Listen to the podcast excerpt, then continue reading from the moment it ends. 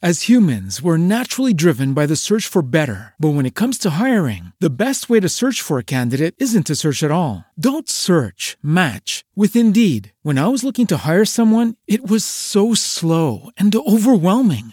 I wish I had used Indeed. If you need to hire, you need Indeed. Indeed is your matching and hiring platform with over 350 million global monthly visitors, according to Indeed data, and a matching engine that helps you find quality candidates fast. Ditch the busy work. Use Indeed for scheduling, screening, and messaging so you can connect with candidates faster. And Indeed doesn't just help you hire faster. 93% of employers agree Indeed delivers the highest quality matches compared to other job sites, according to a recent Indeed survey. And listeners of this show will get a $75 sponsored job credit to get your jobs more visibility at Indeed.com slash podcast. That's Indeed.com slash podcast. Terms and conditions apply.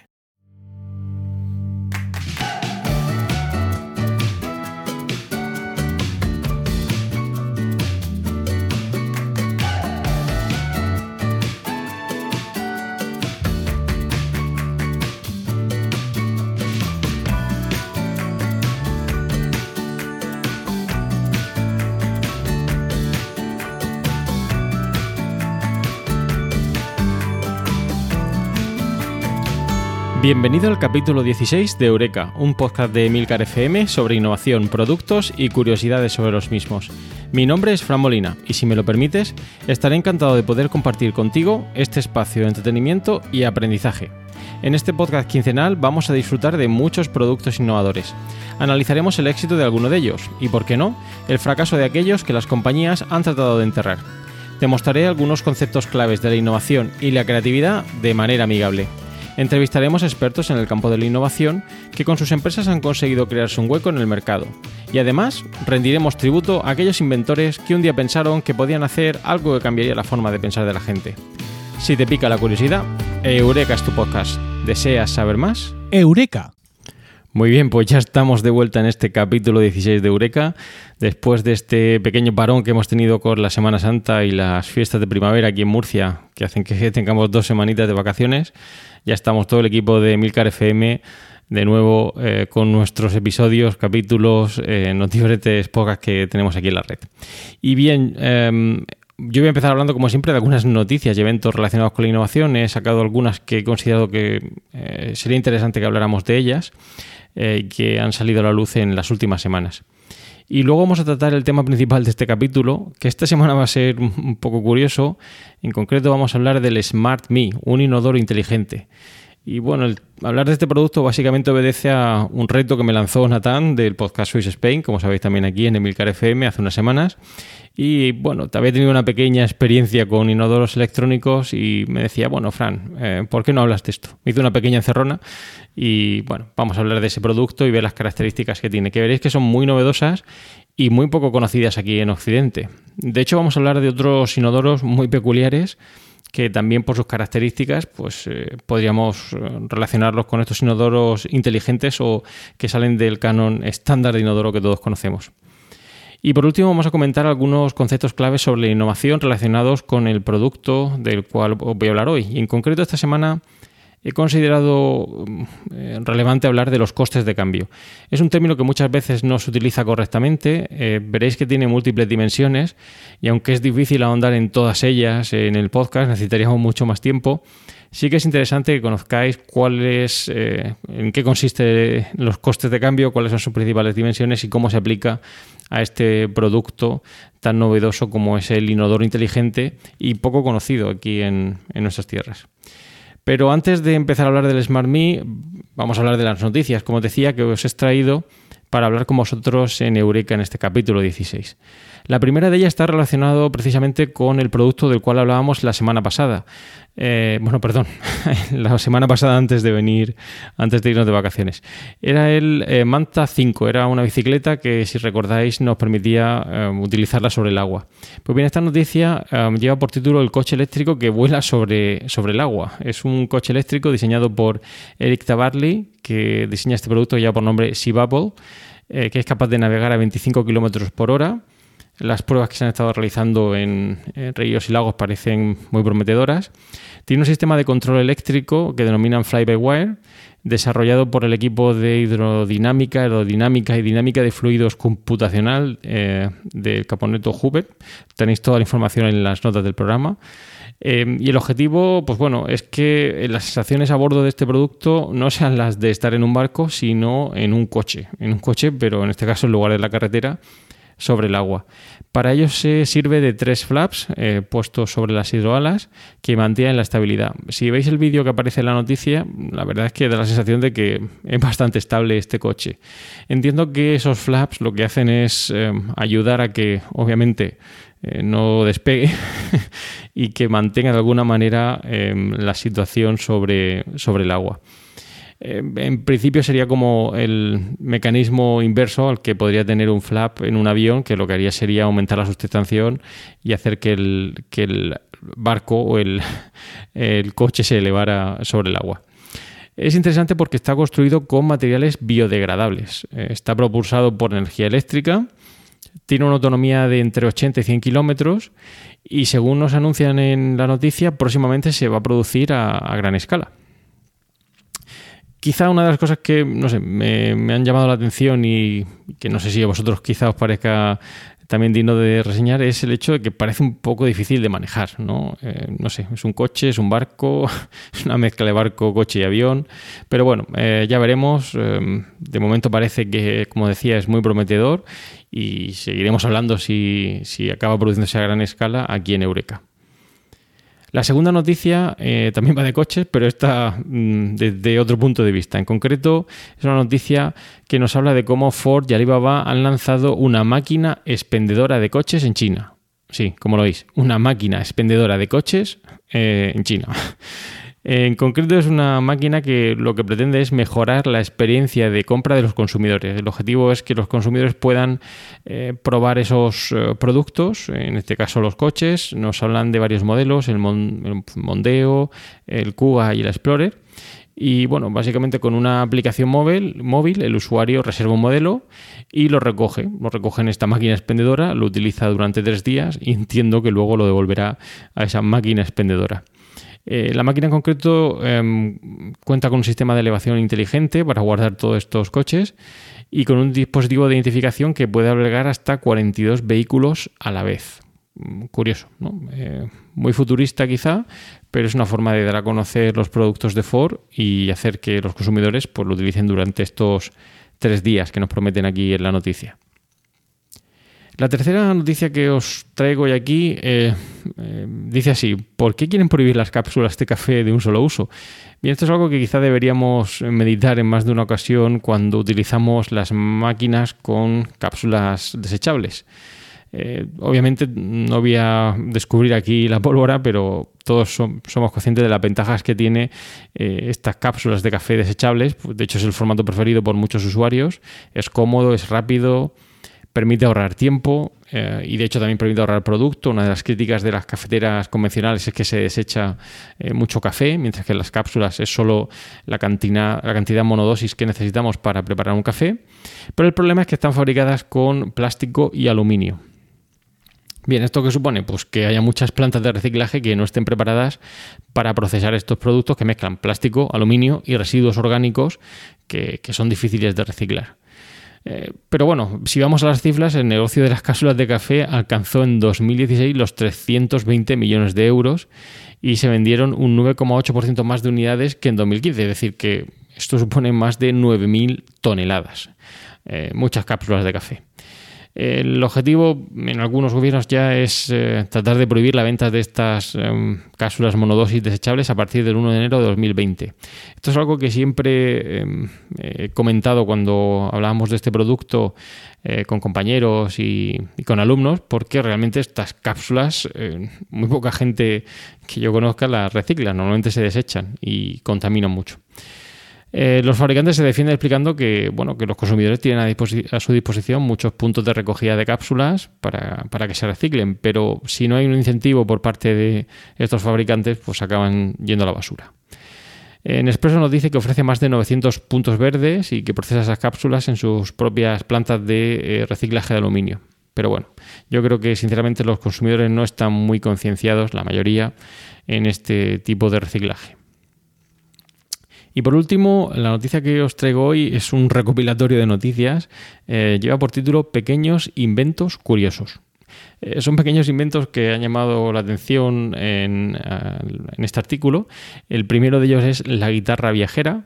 Es una guitarra que permite plegarse eh, y eso hace que sea más fácil transportarla y bueno, al volverla a poner en su estado original, pues no tenemos que afinarla nuevamente porque no se desafina. El segundo de ellos es el Paint Brush Cover, que es un instrumento que guarda una brocha de forma hermética y que hace que no se seque la pintura. Eh, de hecho, también han lanzado un producto similar para que no se seque la pintura de los rodillos. El tercero es, eh, lleva por nombre Readerest. Es un soporte magnético para la gafa. Este me ha parecido muy interesante. Es muy útil, eh, sobre todo en verano, porque sabéis que a la hora de utilizar gafas de sol, ya sean graduadas o no graduadas por la calle, pues las tenemos que colgar en el cuello la camisa y eso hace pues, que a veces se nos caigan, se, mm, resbalen, vayan al suelo, etcétera. Y bueno, con este colgador de metal eh, que utiliza dos imanes, pues se pueden colocar en cualquier prenda y no exclusivamente colgadas ahí en, la camisa. El cuarto es uno que quizás sí que hayáis visto, que se llama Bunch of Balloons eh, y permite llenar cientos de globos de agua en pocos minutos. Este es un producto que muchos de nosotros, eh, si, o de vosotros si habéis jugado con globos de agua cuando erais más jóvenes, o menos jóvenes, eh, hubierais apreciado muchísimo, porque ir llenando cada globo de agua uno a uno y luego meterlos en una bolsa es algo así como bastante complicado. ¿no? Eh, este producto nos permite llenar muchos globos en un corto espacio de tiempo y hacer luchas de globos de agua. Bueno, ahora que viene el verano, si no tenéis el producto y tenéis eh, niños o primos o sobrinos a los que les interese este producto, quizás es algo que podáis valorar. Y por último, el Plate Tupper. Bueno, este es un producto que permite, haciendo presión hacia abajo sobre un plato, pues hace que la comida quede herméticamente conservada en la nevera y es una solución alternativa a lo que muchos quizá hagáis, que es poner este film transparente o a veces ni siquiera eso que hace que el producto pues que pongamos la nevera se seque. Es sencillo y práctico. Me ha llamado la atención porque son productos que realmente no son muy muy novedosos. Eh, ya sabéis que no solo hay que hablar de productos eh, novedosos tecnológicamente, a veces una pequeña innovación pues puede hacer que una empresa cree algo que le haga ser muy rentable en el mercado y montar de, a partir de ese producto pues toda una empresa. Pues nada, vamos a hablar del tema principal del capítulo de hoy, que como os he dicho era el Smart Me, el inodoro inteligente. Pero antes de hablar del producto, eh, permitidme que recapitule, como os he dicho, es una propuesta que me hizo Nathan en Swiss Spain. Os voy a poner aquí el audio de lo que dijo entonces eh, sobre ese inodoro inteligente y a continuación hablamos del producto. Mirad, la semana pasada fui, fui al cine a ver una película esta, la, famosa, esta última de, Star Trek, la de las espadas fluorescentes y el, bicho verde ese que se parece al Jordi Puyol. ¿Cómo se llama? Espera. Eh, Yoda, Yoda. La peli esa de los últimos Yodais, creo que es. bueno, sí. Eh, la fui a ver, pues bueno, para poder escuchar sobre todo el capítulo 11 de Cinema TV, nuestro podcast aquí en Emilca de FM de cine y series, donde hablaban de esta película, ¿no? Que bueno, todo el mundo, eh, casi es una película que hay que ver, ¿no? Había un montón de podcasts que escucho de cine y series que hablaban de ella y bueno, hasta ahora, hasta ahora no había escuchado ninguno, pues porque no había visto la, la película. Pues bueno, hacía un año y tres meses que, que no iba al cine, ¿eh? Desde que nació mi hijo Adrián, de hecho. Pues bueno, ha sido, un año complicado. Y bueno, al volver, pues me encontré con una sorpresa. ¿eh? Como os expliqué en el capítulo, de, capítulo 3 de Swiss Spain, ya sabéis que aquí en, en Suiza, en el medio de la película y muchos cines, hacen una pausa. Pues bueno, en esa pausa para que tú vayas a comprar algo, para que vayas al lavabo, pues bueno, yo hice lo, propio. Me levanté de la butaca y me dirigí al excusado. ¿Y cuál es mi sorpresa? Cuando me dispongo a hacer mis necesidades líquidas y me doy cuenta de que, oh my god, en el urinario hay una pantalla incrustada que no para de pasar tráileres y anuncios. Y en ese momento yo pensé para mis adentros, esto es para mear y no echar gota. Habéis visto lo que he ¿eh? Me en chargota. Es que estoy, estoy subiendo de nivel en esto del podcasting.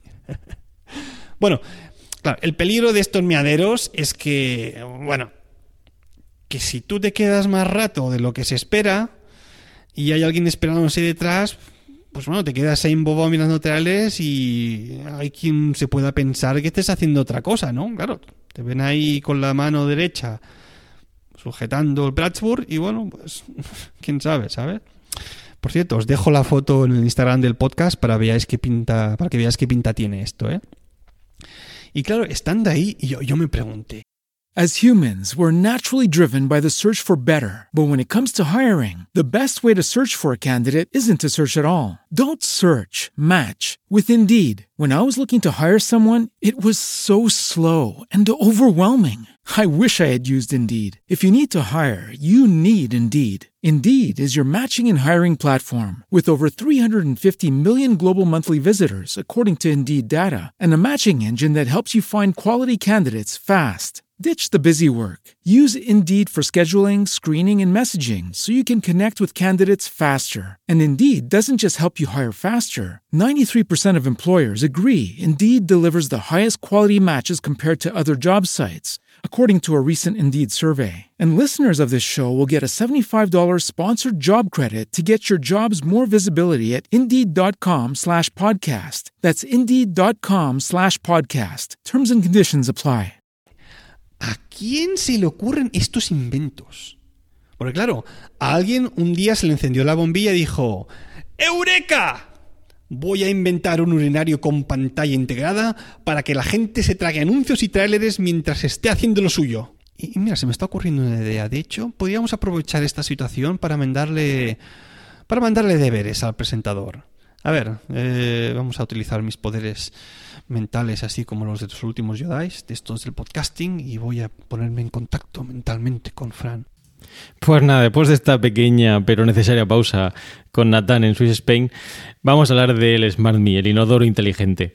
Bien, el Smart Me es un inodoro electrónico em, eh, que tiene bueno, unas características muy peculiares. Em, es una versión reducida de un inodoro que Xiaomi presentó en 2017, es un producto de, esta empresa muy conocida por todos.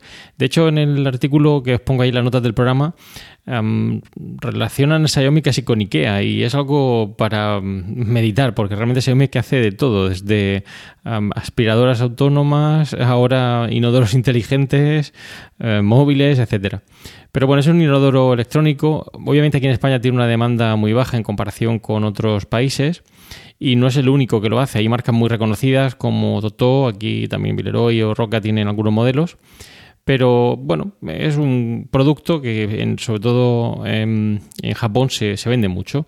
Tiene un precio de 189 euros y las características fundamentales de este inodoro es que tiene un chorro limpiador para el usuario. Em, se puede regular la temperatura de esos chorros de agua y podemos ajustar también la temperatura de la superficie de la taza. Tiene también wifi eh, reconoce a las personas cuando se sientan y de hecho si estamos más de 30 minutos sentados nos avisará, así que no podemos estar allí mucho tiempo. Y si tenemos la pulsera Mi Band 2, otro de los productos estrella de Xiaomi, eh, se va a sincronizar con el Smart Me y nos va a dar información del inodoro. De hecho, tenemos incluso un panel de control en el lateral a disposición del usuario para controlar los chorros de agua, etcétera. Es un producto que quizá aquí en España o, en otros países, si me escucháis, pues eh, nos resulta un poco chocante, igual que el resultó a Natán ver un inodoro con, un, con una pantalla dando información, pero bueno, no es algo nuevo. Pero antes de hablar de otros modelos de inodoro, vamos a ver un poquito la historia del inodoro que veréis que ha cambiado mucho em, desde sus inicios. Bueno, el inodoro en, sus inicios, eh, bueno, también es conocido como inodoro, retrete, váter, excusado o taza de baño. Pero bueno, en sus inicios, como decía, em, hasta la invención del inodoro, como más o menos lo conocemos hoy en día, se utilizaba una cubeta o pozos negros que se cavaban en el suelo. En la época medieval, de hecho, esas cubetas se vaciaban en las calles y los residuos de esos pozos negros pues, se aprovechaban como fertilizantes. No es hasta 1589 cuando Sir John Harrington, un ahijado de Isabel, II, Isabel I, perdón, diseña un inodoro provisto de un depósito de agua. Em, Harrington, de hecho, recomendaba tirar de la cadena una o dos veces al día. O sea que os podéis hacer una idea eh, de cuánto se vacía, cada cuánto se vaciaba ese, ese depósito, ese inodoro. En 1775, Alexander Cumming, un relojero de Londres, inventa el primer inodoro ampliamente usado. Eh, lo que hacía es que por medio de un tirador se abría una válvula que dejaba caer el agua en un depósito que estaba situado en lo alto y al mismo tiempo se activaba un mecanismo para que el contenido de la taza fuera arrastrado hasta el pozo negro. En 1778, Joseph Brahma em, patenta una válvula mejorada que bloquea el desagüe. En 1870 se reemplaza la taza de metal por una de cerámica. Eh, ya entonces el inodoro tenía una forma de S con sifón que evitaba la llegada de olor de, los sumideros. En 1889, eh, Davis Boston inventa un sistema de cisterna que requería menor presión de agua y necesitaba eh, menos válvulas. Al tirar de esa cisterna se descargaban 8 litros de agua desde un depósito situado a lo alto y una llave de bola permitía que se abriera una válvula y al final la cisterna se volvía a llenar. Bueno, y a partir de entonces eh, la evolución del inodoro como lo conocemos hoy en día, pues ha variado poquito. Hay avances, sobre todo en, cuanto a descarga de agua, para evitar eh, malgastar agua cuando no es necesario eh, tirar mucha agua en el retrete. Pero bueno, es curioso cómo en algunos países se ha avanzado mucho en estos inodoros electrónicos. Em, en concreto os pongo una noticia que nos habla de los inodoros japoneses, que son una tendencia allí en el mercado japonés, porque tienen características que quizá aquí pues, nos chocan mucho, como son la calefacción, esos chorros de agua templada, eh, secado con aire templado, un sistema de eliminación de olores con un ventilador y un conversor catalítico, un nebulizador automático que se activa con el acercamiento del usuario, control remoto para spray, para spray, limpieza automática, solución antibacteriana, eh, función de enema, luz LED nocturna, lavado masculino barra femenino, opciones para niños, ahorro de energía, música relajante y medición de la grasa corporal con electrodos. Como veis, eh, nada que ver con los inicios del inodoro. De hecho, hay algunos inodoros muy curiosos. Eh, aquellos que viajéis, pues veréis que varían un poquito entre países. Hay uno que siempre me llama mucho la atención, que es algunos que encontrado en Finlandia. Si alguien que me escucha de allí quizá nos pueda decir algo luego en las notas, en los comentarios del podcast, eh, que yo entiendo que sigue un poco el formato, lo denominan creo formato árabe, eh, que es sustituir el bidé por un grifo en la pared junto al inodoro. Es muy curioso porque en estos modelos finlandeses siempre hay un grifo junto al inodoro. Em, entiendo que, para, para estos menesteres. Bien, ¿qué ventajas e inconvenientes tiene este inodoro electrónico? Pues principalmente pues, que vais a necesitar un electricista y un fontanero para ponerlo en marcha. Eh, es muy higiénico y ecológico. En principio se utilizarían menos papel y toallitas de baño, que como sabéis, pues contaminan mucho y muchas veces se tiran en, el desagüe atascando el alcantarillado. Y es porque más o menos un 2 en 1, es un inodoro y es un, un Y es también ideal para personas mayores o aquellos que tengan movilidad reducida. Pero este inodoro electrónico mm, que os pongo aquí, el Smart no es el único. Hay inodoros también muy curiosos, los pongo también ahí en un artículo, en las notas del programa, y nos habla de diferentes inodoros. Un inodoro con suelo de cristal en el hueco de un ascensor. Eh, supongo que no parecerá mucho estar allí dentro. Un inodoro con pantalla, con música, apertura y cierre automático. Este supongo que fue el que vio Nathan en el cine. Eh, un inodoro hecho a imagen y semejanza del tono de Luis XIV, un inodoro portátil, este también llama mucho la atención, que imita una pila de libros, ya que antiguamente los diseños eran considerados pues, poco estéticos, un inodoro acolchado, un urinario con forma de boca, con forma de ataúd, con forma de cara, musical y alguno con cristales de Swarovski. Bueno, eh, ya veis que hay muchas variantes del inodoro tal y como lo conocemos, así que Natán, no te sorprendas de encontrar alguno de estos en tus próximas visitas al cine o si viajas un poquito, ¿vale? Y ahora vamos a hablar de películas, películas con inodoros curiosos. Y os traigo dos. La primera de ellas es eh, la película Arma Letal. Una película que en mi juventud me marcó mucho, ya que, bueno, eh, fue un blockbuster en cine y demás. Y tiene una escena bastante curiosa en la que, bueno, no quiero hacer mucho spoiler, pero bueno, los dos protagonistas eh, se enfrentan a una situación un poco incómoda eh, en un inodoro y con una bomba enganchada al mismo, eh, de forma que si uno de los protagonistas se levantaba, acababa estallando el inodoro.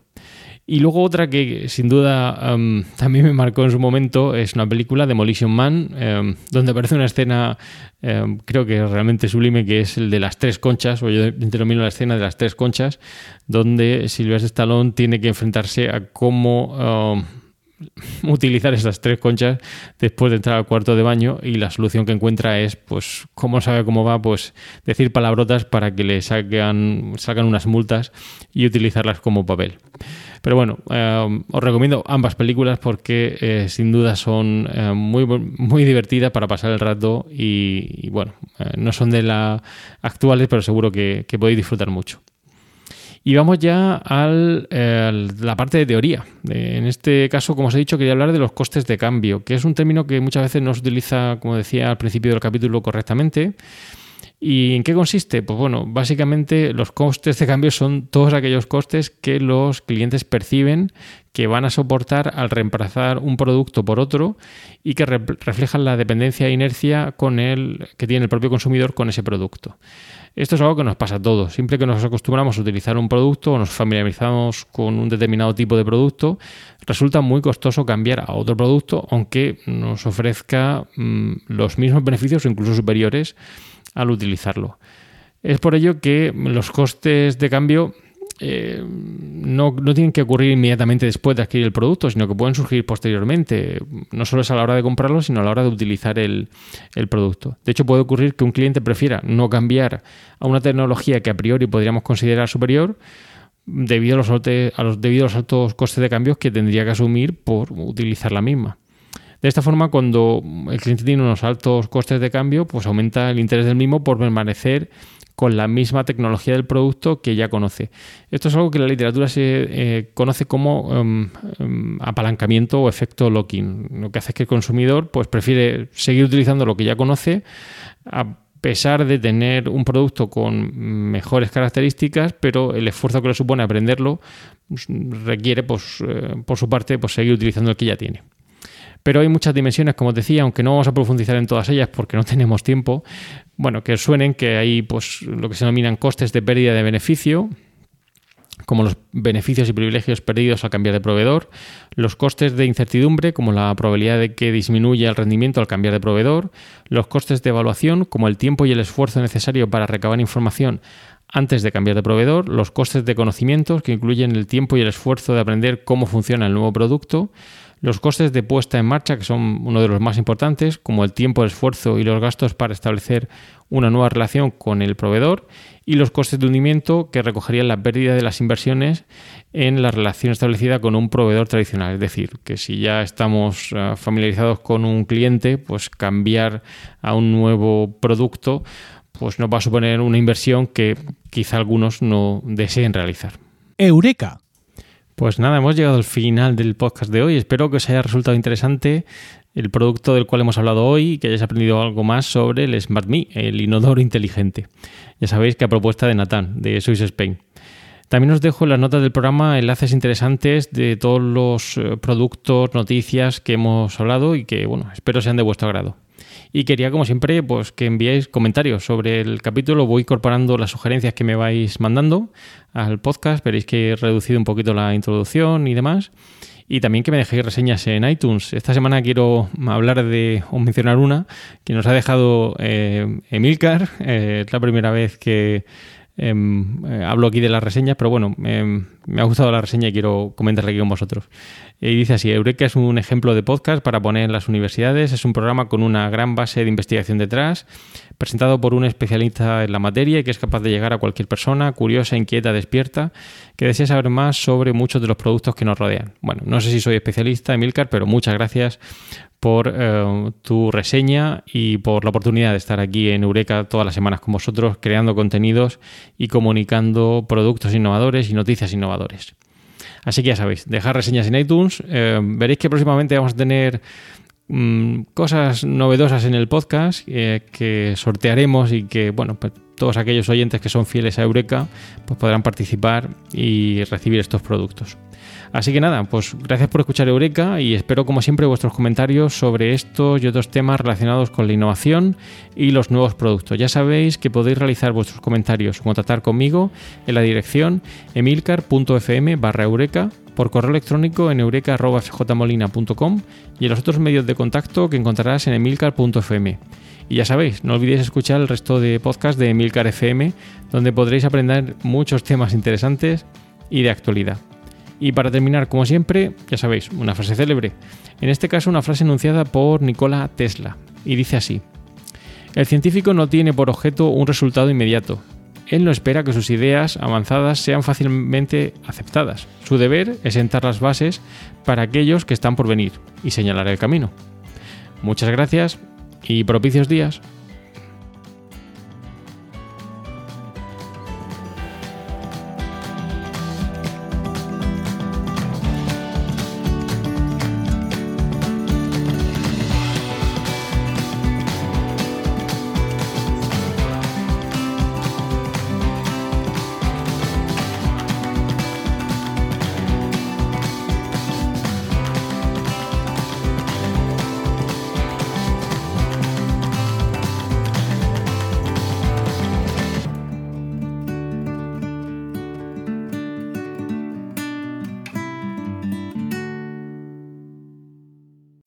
As humans, we're naturally driven by the search for better. But when it comes to hiring, the best way to search for a candidate isn't to search at all. Don't search, match with Indeed. When I was looking to hire someone, it was so slow and overwhelming. I wish I had used Indeed. If you need to hire, you need Indeed. Indeed is your matching and hiring platform with over 350 million global monthly visitors, according to Indeed data, and a matching engine that helps you find quality candidates fast. Ditch the busy work. Use Indeed for scheduling, screening, and messaging so you can connect with candidates faster. And Indeed doesn't just help you hire faster. 93% of employers agree Indeed delivers the highest quality matches compared to other job sites, according to a recent Indeed survey. And listeners of this show will get a $75 sponsored job credit to get your jobs more visibility at Indeed.com slash podcast. That's Indeed.com slash podcast. Terms and conditions apply.